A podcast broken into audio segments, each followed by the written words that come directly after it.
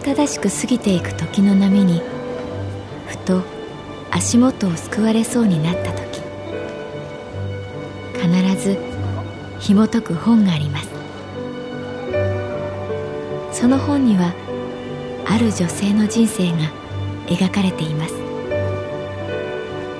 どこにでもあるごく普通の人生。でも本の中の彼女に出会うと心の湖に波紋が幾重にも広がるようにゆっくりと優しい言葉が満ちていきます。今日はどんな彼女に会えるでしょうか？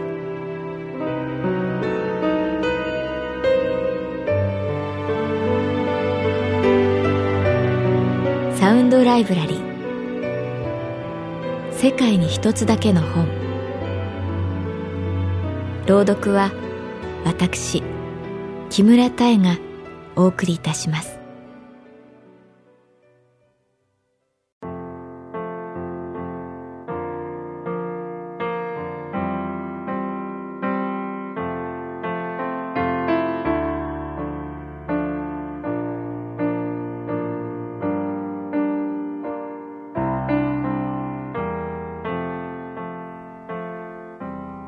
私の名前は月原かな子。旅行会社に勤めている。我が神保町支店は忙しかった。ゴールデンウィーク中は少し落ち着くかと思ったけれどお客様で混み合った。それはもちろんありがたいこと。ただカウンター業務を担当する人間が少ない。桐ヶ谷君が抜けた後補充がなかった。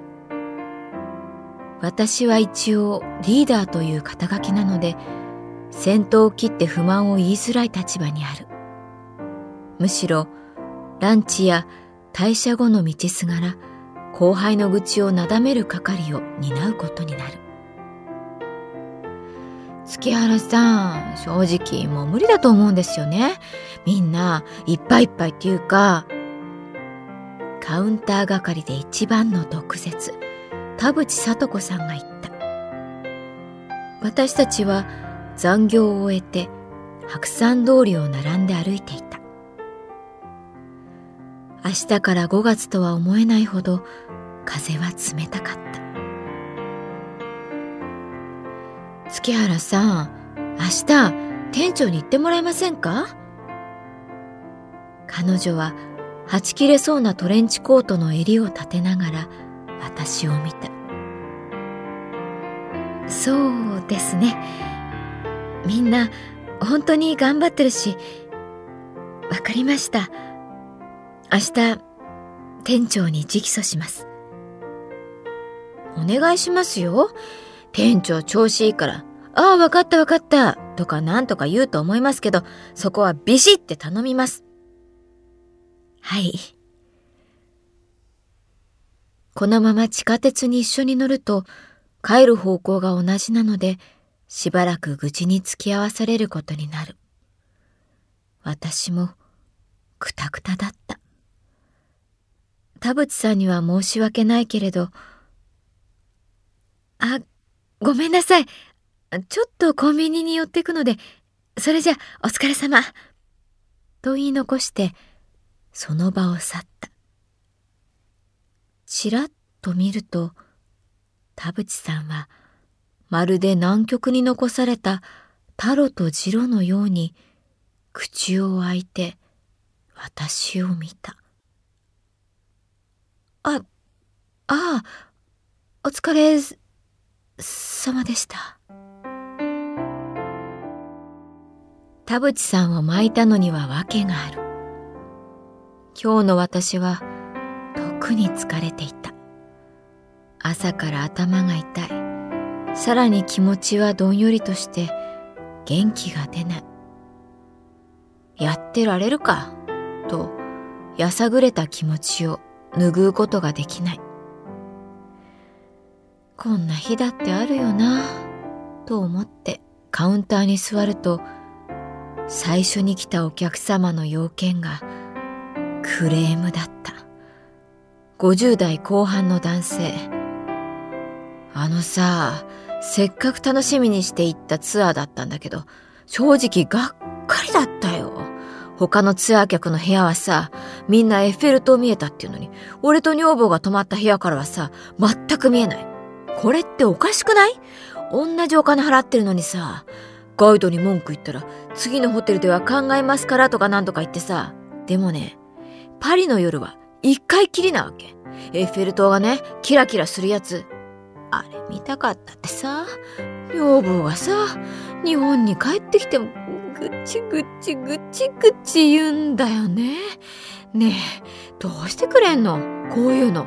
ねえおたくんとこ信用してさツアー参加したのにさねえどうなの？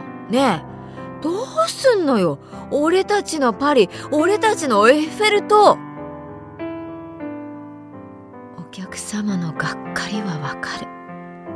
私だって同じ立場だったらやっぱり一言言いたくなったに違いない。でも、やっぱり今日の私は疲れていた。すみません。本当に申し訳ございません。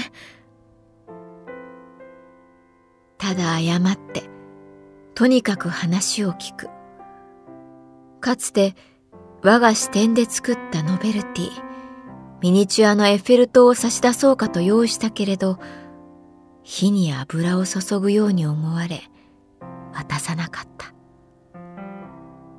捨て台詞を残してお客様が帰るまで、ずっと頭を下げていた田淵さんと別れて買うあてもなくとりあえずコンビニに寄る。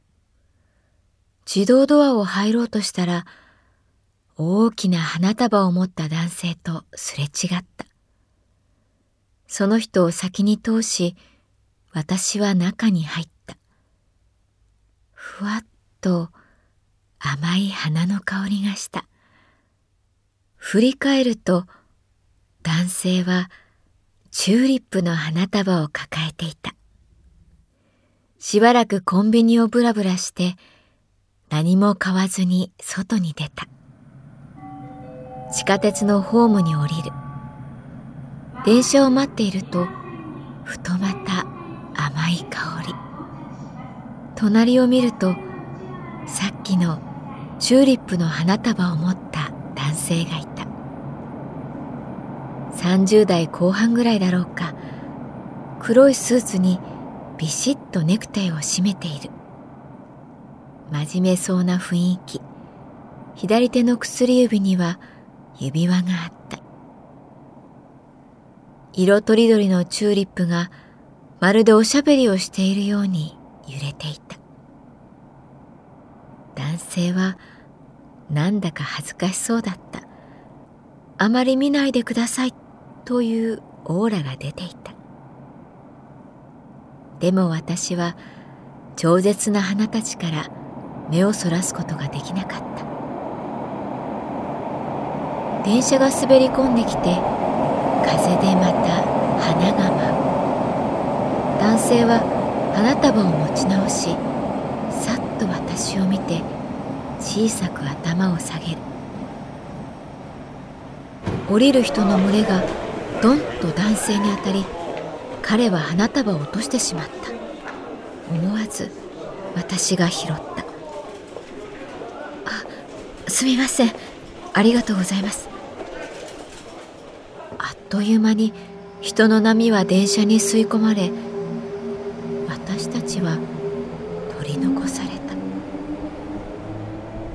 どこかで一本くらい乗り過ごしてもいいやと思う自分もいた。さい。僕のせいで。と男性が深々と頭を下げた。いえそんな綺麗な花束。そう私が言うとあそうですか。いや今晩妻がですねその誕生日なんですよ。妻がですねそのチューリップが好きですそのあめったに花なんか買わないもんだからその何本買ったらいいかわかんなくて。